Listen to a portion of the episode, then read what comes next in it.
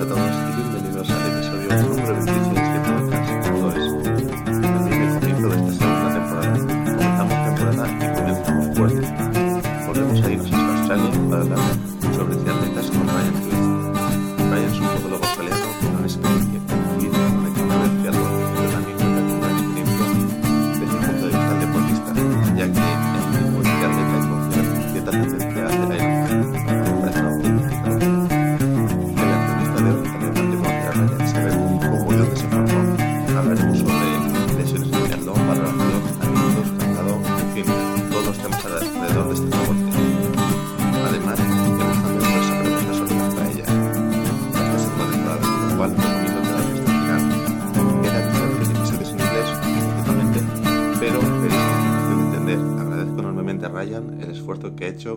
ayudarnos a llegar al máximo volumen de audiencia posible. Como siempre, gracias por estar ahí y no olvidéis que queremos conocer vuestras impresiones del episodio. Podéis compartirlas a través de Instagram, Facebook o la plataforma que hayáis escogido para escuchar el podcast. Vamos con el episodio.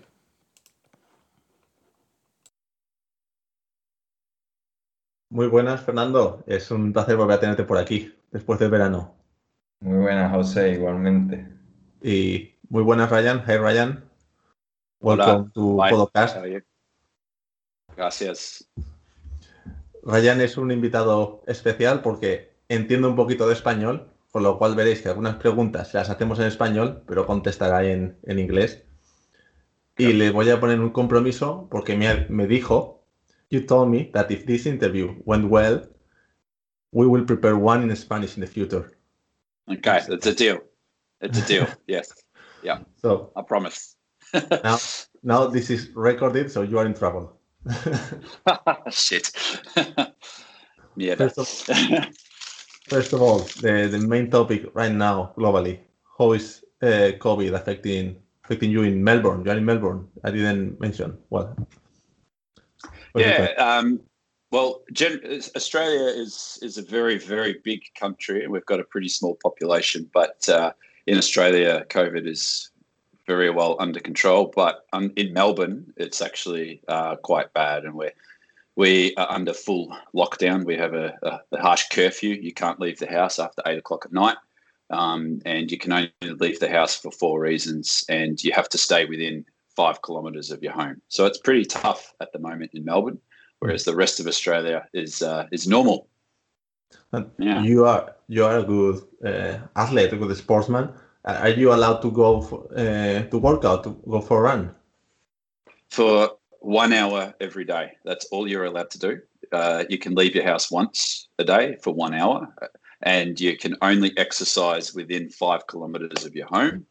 And uh, all gyms or swimming pools, all places like that are shut. So it's uh, it's very hard to train and to exercise at the moment. Yeah. And mainly for people that runs uh, that that's endurance sports, long distance runners. It's difficult to do it in five kilometers. Very. Uh, it, for, on the bike, it's almost impossible. You, Yeah. You're just doing loops over and over and over and over again. So, yeah. Yeah. Well, uh, as I mentioned, uh, you you are a great athlete. You you like triathlon. I think. I'm, Yes, that's I'm, correct. I'm wrong if I said you have done Ironman. Yes, I've done done ten, and I've 10. done um, Kona a couple of times, which is the the Ironman World Championships. Yep. Yeah, I think you told me that you were close to be professional, but you chose to focus more in podiatry. But, but so people yeah. can imagine your level of knowledge or experience in this in this field. You have a lot of experience.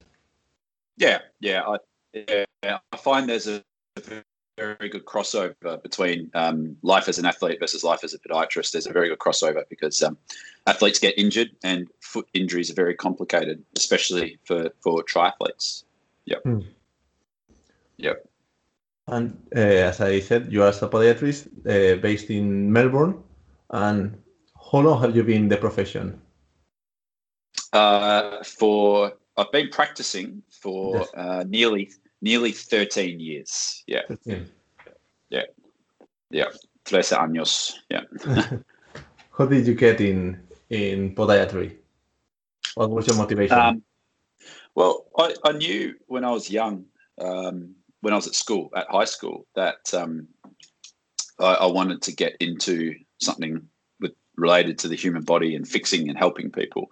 And uh, I, I, looked at all the different courses. I looked at physiotherapy. I looked at you know doctor, dentist, everything, and something about podiatry stood out to me. And uh, I don't know, I really enjoyed it, and uh, I've loved it ever since. Yeah, hmm. which I'm very I'm very lucky to have found something that I genuinely love.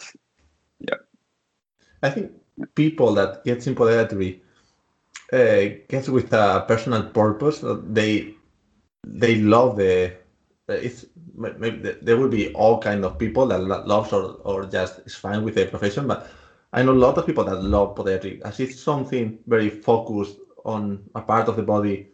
So mm. who gets in, into podiatry they they know what they're doing so they like what they do.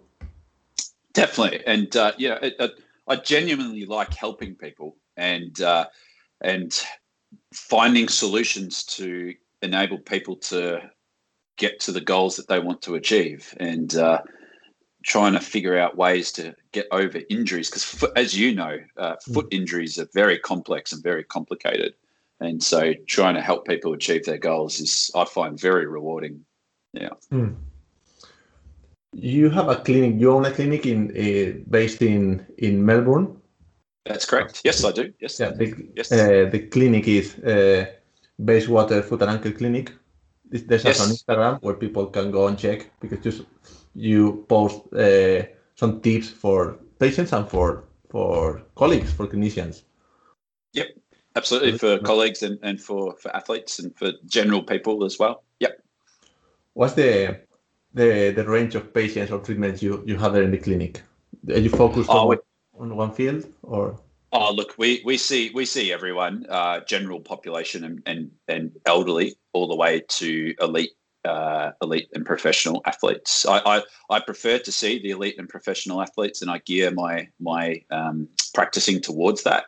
Mm. But uh, with with the team that we have um, there, and you know, just the people around the clinic in terms of the population, we we we need to see everyone, and we see everyone. And uh, to be honest, I enjoy seeing an old lady who can't reach her feet and is in pain wearing her high heels. I, I, I still enjoy seeing that person. Um, yeah, I'd get as much thrill out of seeing her as I as I do an, an elite athlete. Yeah, yeah. And the other day I saw, uh, you know, Jackson Tisdale, Australian podiatrist too.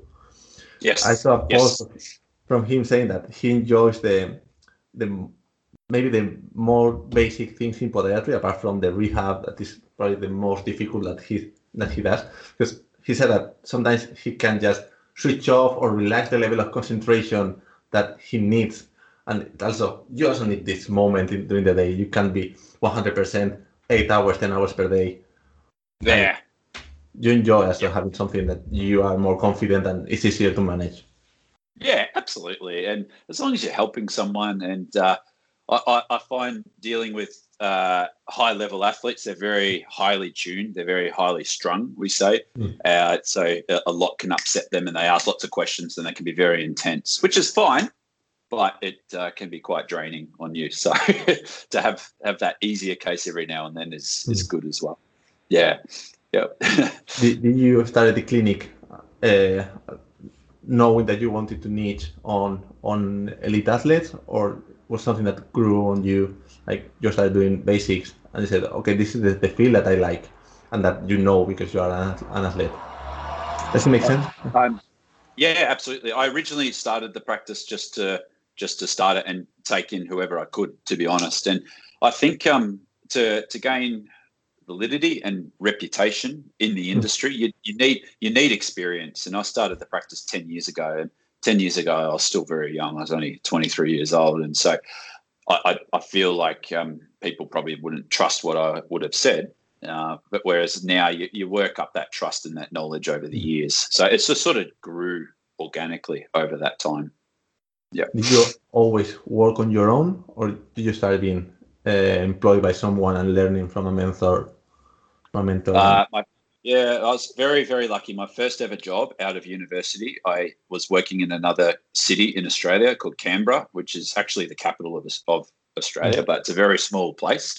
But uh, it's where the Australian Institute of Sport is based. So uh, a lot of elite athletes will go to Canberra to live and uh, to train for the Olympics and things like that. Hmm. And uh, I was very fortunate to work under the guidance of a very well respected and renowned podiatrist who who really guided me. And I was at university for four years, but I figure I think of myself as being at university for five or six years because of the mentorship that I got from him and the knowledge that I was able to gain um, was invaluable. Yeah. yeah. that sounds a good experience. Yeah, yeah, yeah it was. I was very lucky. Hmm. Yeah, having a chance of being already with the best ones since the beginning. Definitely, it, it, it creates your habit, and yeah, definitely, definitely. I was very fortunate. Yeah, yeah. So in the interview of today, we will talk mainly about triathletes. So we will cover a few topics uh, inside the triathlon. So, uh, hi Ryan, I'm going to try to ask in English. Okay. Can you talk us uh, about the common injuries in triathlon? Acute injuries, overuse injuries, skin injuries? Sure, absolutely. I think tri- triathletes tend to get a unique uh, set of injuries uh, different to single sport athletes. And the the reason for that is I I feel the unique demands of the training and the racing on the body. And so if we look at pure runners, essentially all they do is run, and uh, which is which is great, but it's different demands on their body. Usually when they're running, they're running fresh. Whereas triathletes, generally, when they're running in training and in racing, they start the run fatigued. So automatically their their technique is is slightly different. It's not as efficient. Generally, triathletes aren't as uh, compact and efficient runners as pure runners. So the load on the body is very different. And common injuries that we will see with with triathletes will, will often uh, be um, stress fractures and stress responses within the tibia or the ankle, the metatarsals, or other bones in, in the feet. And one reason I think this is is because triathletes are very very much guilty of doing too much too soon, too much training in too short a period of time. It's just generally triathletes are attracted to to that, and that's their mindset. And uh, we all know practicing podiatry and being physicians that uh, when you do too much too soon, the bones break down very quickly. So, so stress responses, stress reactions, and stress fractures are very common in in triathletes. Another common injury that we see um, in triathletes, uh, bursitis in the ball of the foot, where often cycling shoes are, are done up so tight across the ball of the foot, and as they're pedaling, it's just compressing the metatarsal heads together repetitively over and over, and that's going to inflame the bursa within those uh, metatarsal joints, as well as you know a neuroma or, or something like that. So that, that's also a really common injury. And then the last sort of set of injuries I find, which is super common, is uh, plantar fascia or um, higher sort of ITB fascial injuries. And the reason why I think that is is because triathletes spend quite a lot of time cycling, and especially cycling in the time trial position as opposed to a, a traditional road bike. On a time trial bike, your, your hips are more closed, mm. and that puts a lot of strain on the hip flexors and the muscles on the anterior hip, and that that can pull and tighten the ITB.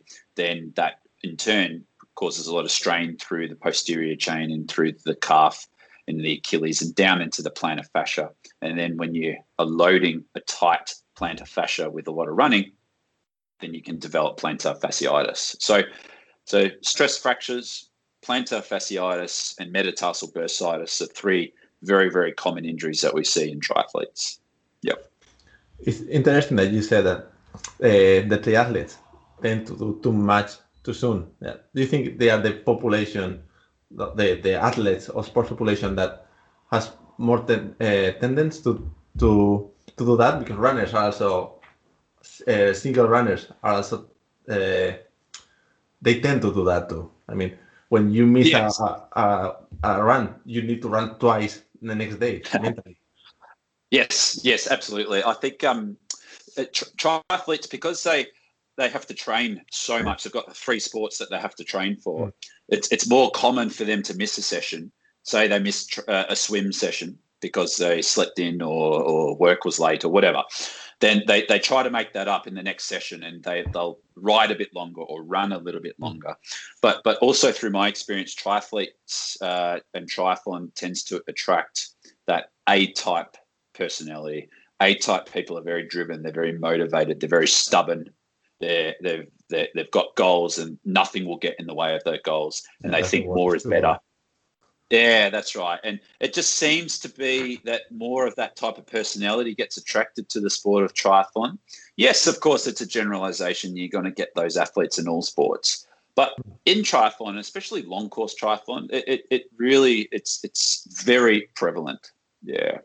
Yeah. And the competition that you know that your your rival or your mate went to work out that day. So and you did yeah. So you have the, the pride to say yes. I yes. I can't allow this to go. And, uh, yeah, I, I, like to refer to that as Strava syndrome. So yeah. I'm sure you've all heard of Strava, and uh, you see what your mates are doing on Strava, the training, and you think, I've got to beat them. I've got to go faster. I've got to do it. Yeah. So, so yeah, absolutely. yep. I like this concept, Strava syndrome. yes, that's uh, apologies to all the uh, all the intellectual, you know, uh, people out there. There's no such thing as Strava syndrome. It's just a made up uh, terminology. But yeah, you know what I mean. but exists.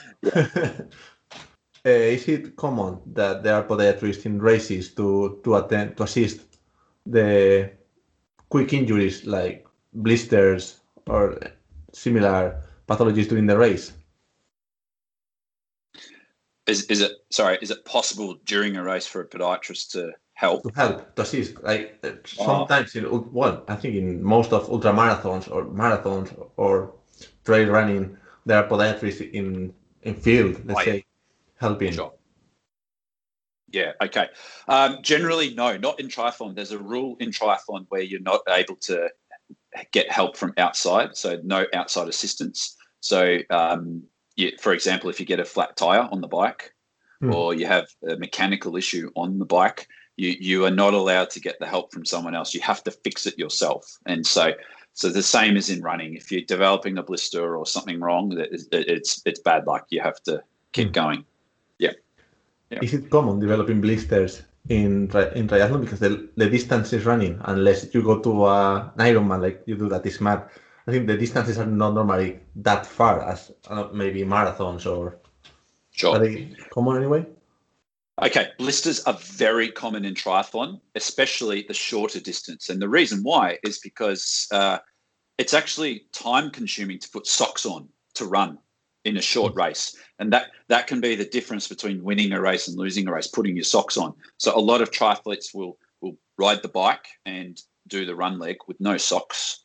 And we all know as podiatrists what that can do to feet when you're running in, in no socks. The stitching on the shoes, the sweat and the water from the swim leg can mm. cause that friction. And yeah, it can certainly cause blisters. So there are ways to try and prevent and stop those blisters, but it's uh, it's very common. Yeah. Okay. And when when a when a triathlete comes to your to your clinic, uh, let's talk about the assessment. Uh, what do you have in consideration the moment of the season where they are, or what's what's the first thing you ask to the to the triathlete or the to person that, that they are persons? Uh, yep. What do you ask them? How do you assess them? The analysis. Okay. The, the very first thing that I do is ask them what their goal is, what their main goal is, and uh, whether that's a, a, fun run or it's an Ironman triathlon or whatever it is. And we know what that goal is and when that when that goal has to be achieved, and we work backwards from there. And we try to set landmarks along the way. So that that's generally how I how I go about treating any sort of athlete. We've got to find out what their goal is and how we're going to get them there. Yep.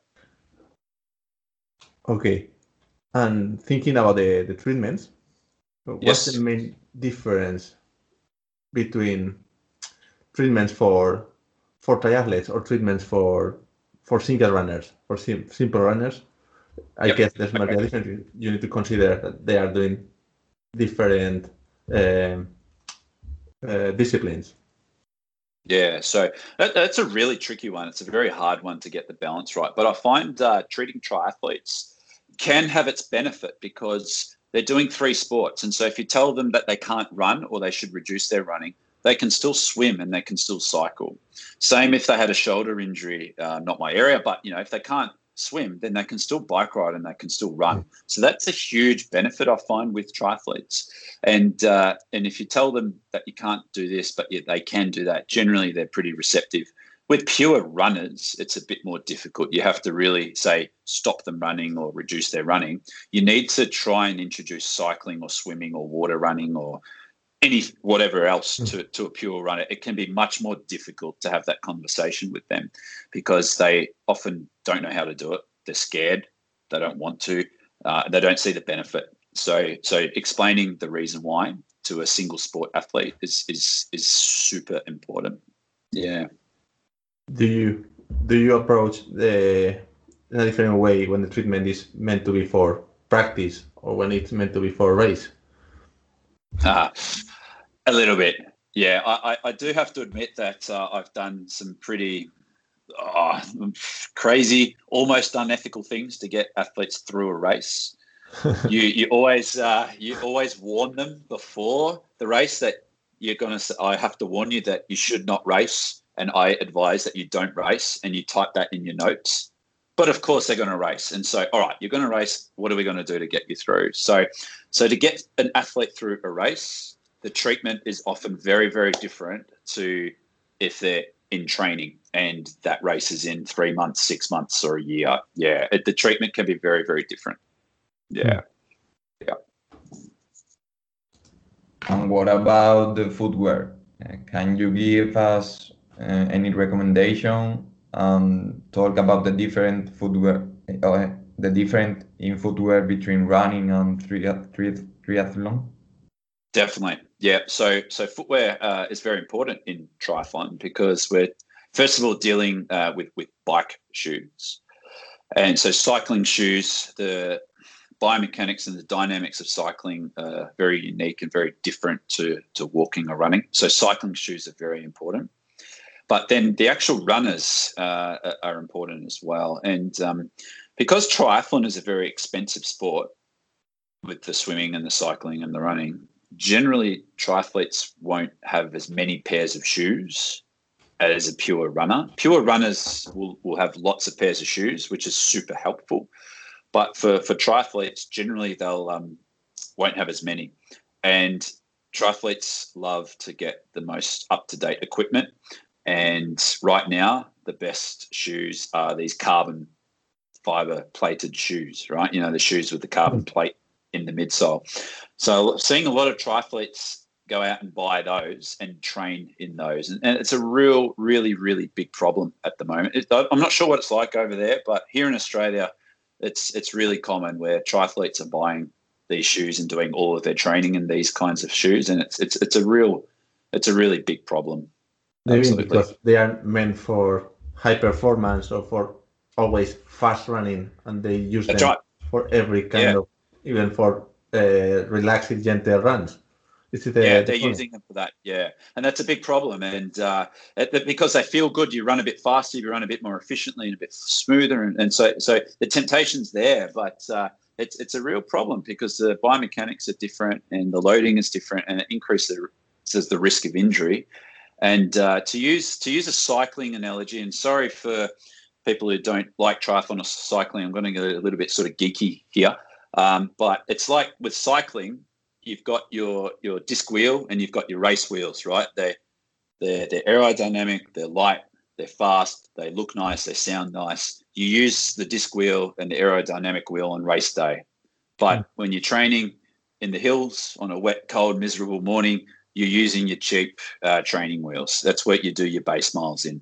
The same principle applies to running, and it needs to apply to running. You do your base miles and you when no one's looking at you, you, you do your your hard training when no one can see you in, in the normal shoes that Mm.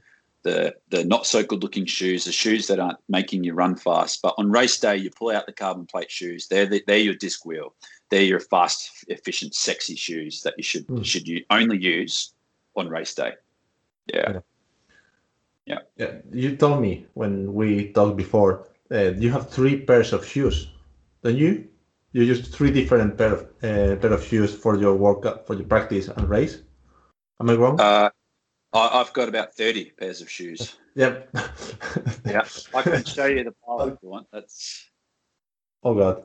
But are you currently using all of them? yeah. I, will cycle through all of them. Yeah. That's Yeah. mad. having yeah having uh, having more pairs of shoes decreases your chance of injury so anyone who's going to take anything away from this podcast the more pairs of shoes you have the less chance of injury you're going to have if you are running and the re- there's many reasons why but uh, that's uh, it, it definitely helps yeah What are the, the top shoes, in your opinion, for triathletes? Is there any Okay. shoe that works for cycling and running in in these levels or in? no. No they're completely different. They're completely different. So you can't have the same shoe for both. Um, yeah the, the dynamics and the the unique properties of cycling versus running are completely different. So you need a different pair of shoe for each sport. Yeah. Yeah. Which are your favorite? From a from your personal opinion and from the expert opinion? My favorite shoes. Hmm. Yeah, uh, whatever feels comfortable. So it's personally my favorite pairs of shoes are either Saucony's or New Balance. Hmm. Um, I think I think over there you might pronounce it Saucony, but uh, we we pronounce it Saucony. Yeah, Saucony. Saucony. yeah. Saucony. We pronounce every single letter in the word. Of course you do. Yeah, the Spanish, of course. yes, um, and uh, and yes, and New Balance, New Balance as well. But but it's such a personal preference that uh, you you really need to make sure you get the right shoe for your foot and what your level of ability is, and and and the the the sport that you're doing. It's very very important that you, you get a professional fit for your runners, so that. Uh, you you're getting the right pair. If you have the wrong pair of shoes on, it's going to increase the chance of injury and um, cause all sorts of problems. Yeah. That's something that I have always thought. There, there's a, a lot of evidence saying that the the shoes are not proved to to reduce the the risk of injury. But I think a wrong shoe increases a lot the risk of injury. Definitely, definitely. If it's too short, if it's too narrow, if it's uh, the wrong design for your foot type, Mm. uh, yeah, it, it will significantly increase the chance of, of, of injury. Yeah, absolutely. Yep. Are they generally the, the triathletes good patients? They, do they follow the advice? Because as I think that's similar as with runners, they normally come after Dr. Google. They come to you after Yes. Dr. Google, so they have already a diagnosis or opinion about what they have or they should do. Do they normally follow the advice? Uh, that's a very good question. That's a very, very good question. um, y- yes, if as long as you deliver the message correctly hmm. and you explain to them the reasons why they need to change or do something. If you explain it to them, then generally they'll they will be willing to do it. We're talking the top end of athletes, professional elite athletes. Yeah, you tell them to go and jump, they'll ask you how high and how much. Whereas, um, you know, as you work your way down, it, it gets a bit it gets a bit harder. Um, but generally, if you deliver the message correctly and explain to them why you recommend certain things, then yeah, they generally will make very good patients. When they listen, they're very good patients. yeah. Do, do you manage all the rehab there in your clinic, or normally you refer to, to a rehab coach or strength conditioning? I, I like to refer uh, people if I feel that uh, it's out of my my sort of area or I don't feel comfortable guiding them the correct way. I will refer them to either physiotherapy or a cycling uh, biomechanist or um, yeah, a myotherapist, someone massage. Yeah, yeah. I, I'm a big believer in that. I think uh, you, you can't know everything, and if there's something that is slightly beyond your area of expertise, you need to send them off to an expert. Yeah. Cool. Yeah. I think that's the Yeah. best option. Niche on something, do the best you can do your part, and rely on on the experts on the other parts to do the to do their job. Definitely.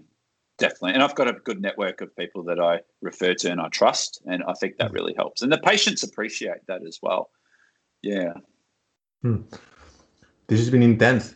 I, I feel like we are bombarding you and say sending lots of questions. But you're doing No, it's well. good. It's good. I don't mind. It's okay. I promise. All good. Yeah.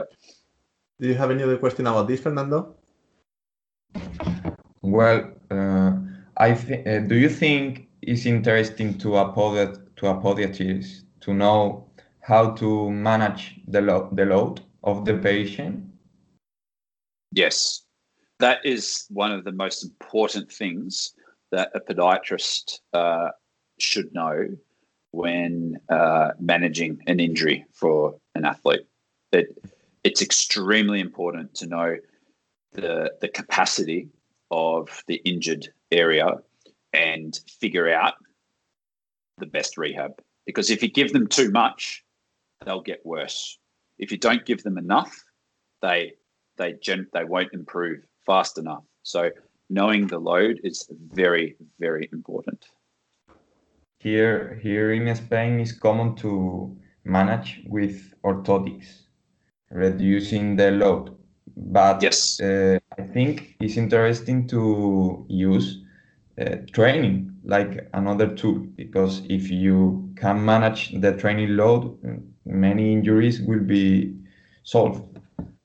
Yes, I agree, and I'm also very a big believer in uh, strengthening uh, feet and conditioning the body in general, strengthening the body, um, as opposed to putting orthotics in and hoping it will get better.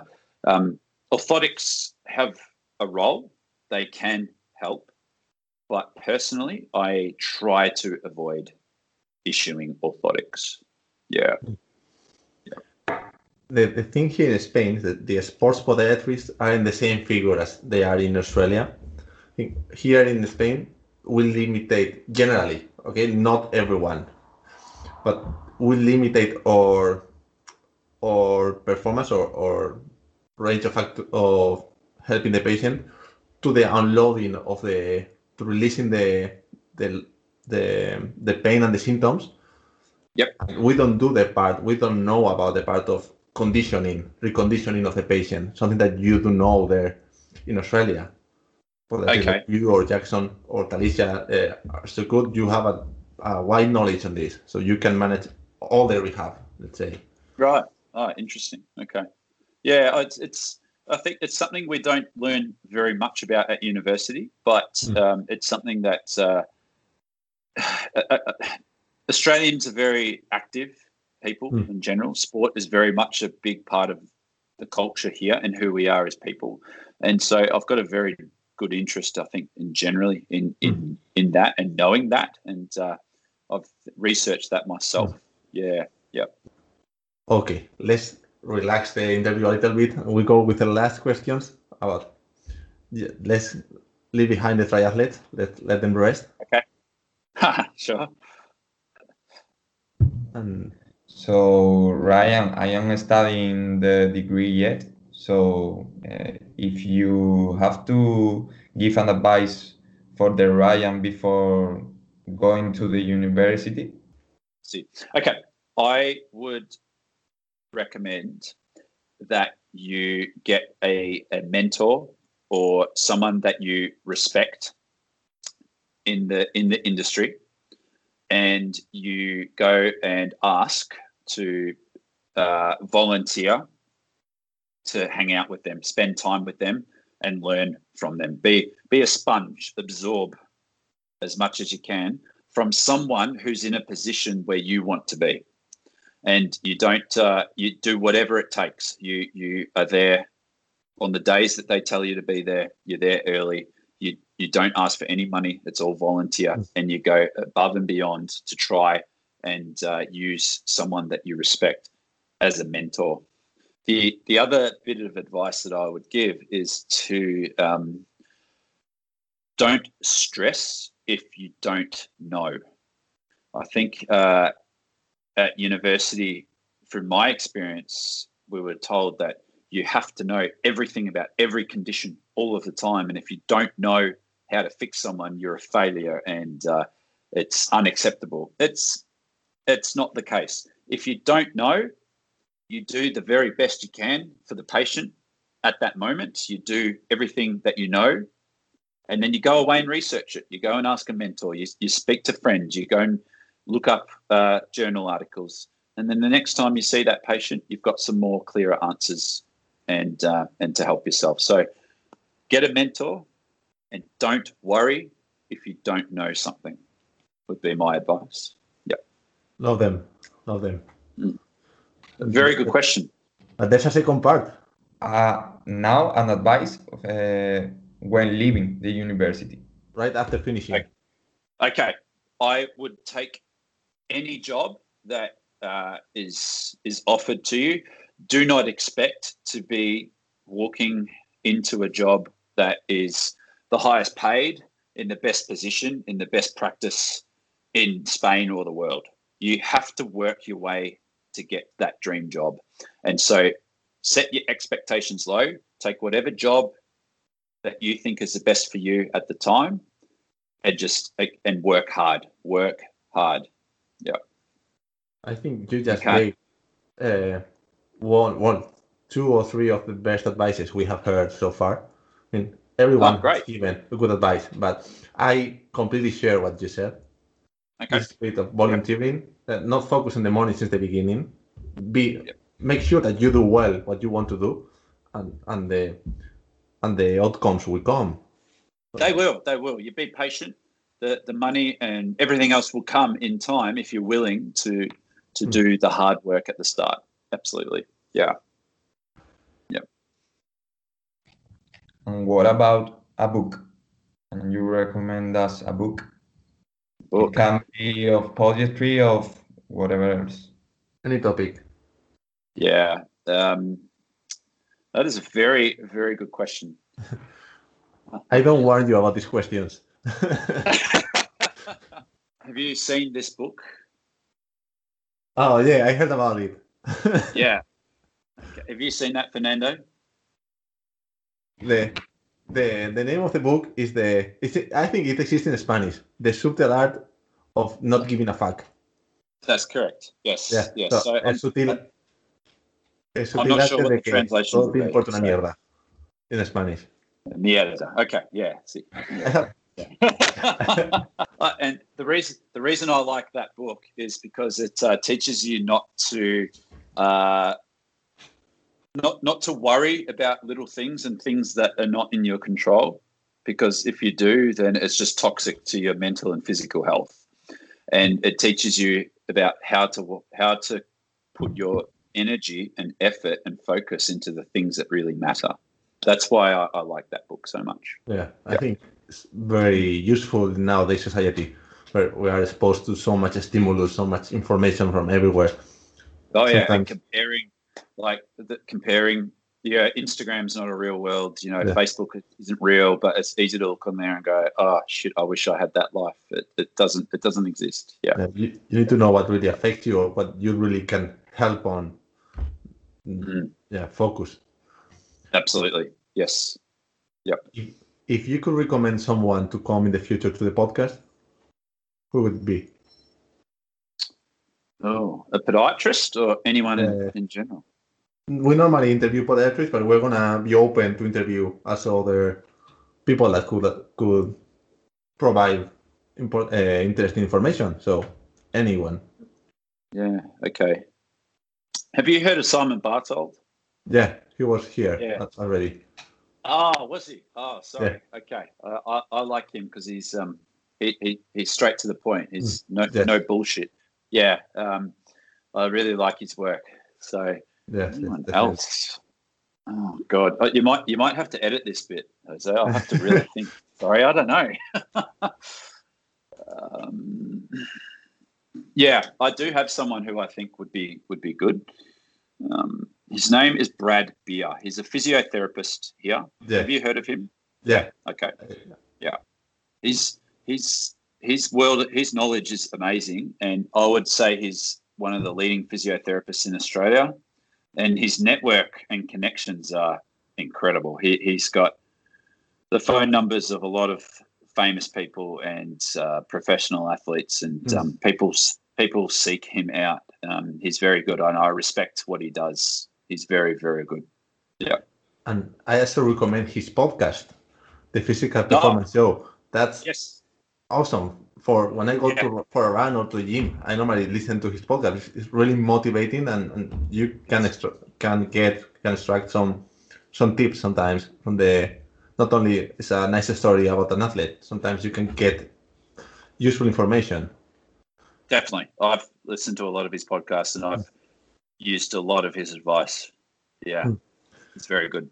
And also, Brad Beer was the recommendation from Simon Bartold. Oh, what's oh, there you go. Okay. All right. And Sure. last question.